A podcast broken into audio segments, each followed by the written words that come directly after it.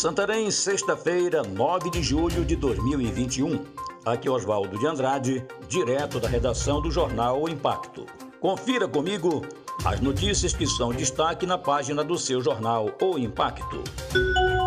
Advogado do motorista que atropelou ciclista na BR-163 se pronuncia e destaca a falta de manutenção na rodovia.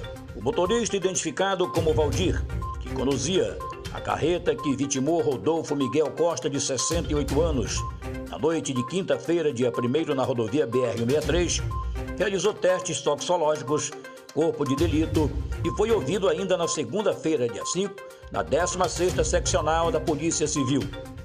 O caminhão carregado de calcário que trafegava da Moema, situada na rodovia Fernando Guilhom, com destino a uma fazenda de plantação, já passou por perícia.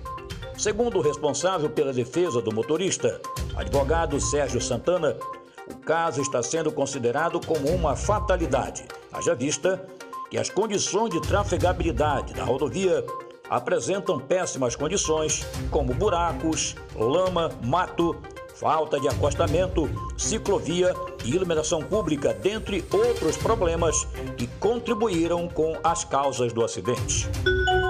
Moradores do bairro Bela Vista do Juá denunciam represálias dos responsáveis pelo empreendimento Buriti. De acordo com o morador Marcos Tavares, uma cerca comprova o limite de posse dos empresários e as pessoas só estão ocupando o local porque buscam melhoras, mas estão com medo de algo pior acontecer, pois quando as visitas de intimidação ocorriam, sempre haveria companhia e o suporte de pessoas armadas acompanhadas de responsáveis de órgãos ambientais.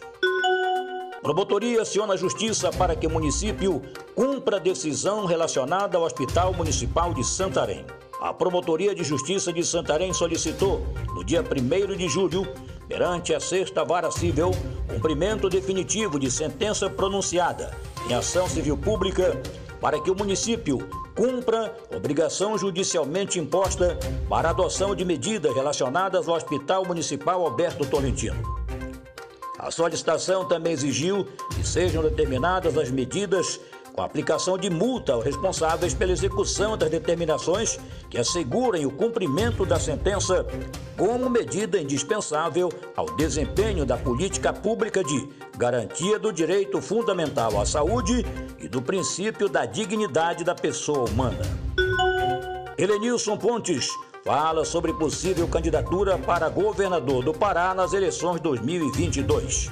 Segundo Helenilson Pontes, que é um respeitado tributarista e na vida pública já ocupou o cargo de vice-governador, além de ter disputado a última eleição para o Senado Federal, a intenção é oferecer para o eleitor paraense mais uma opção de voto, além dos grupos políticos que têm dominado o estado do Pará nos últimos 40 anos.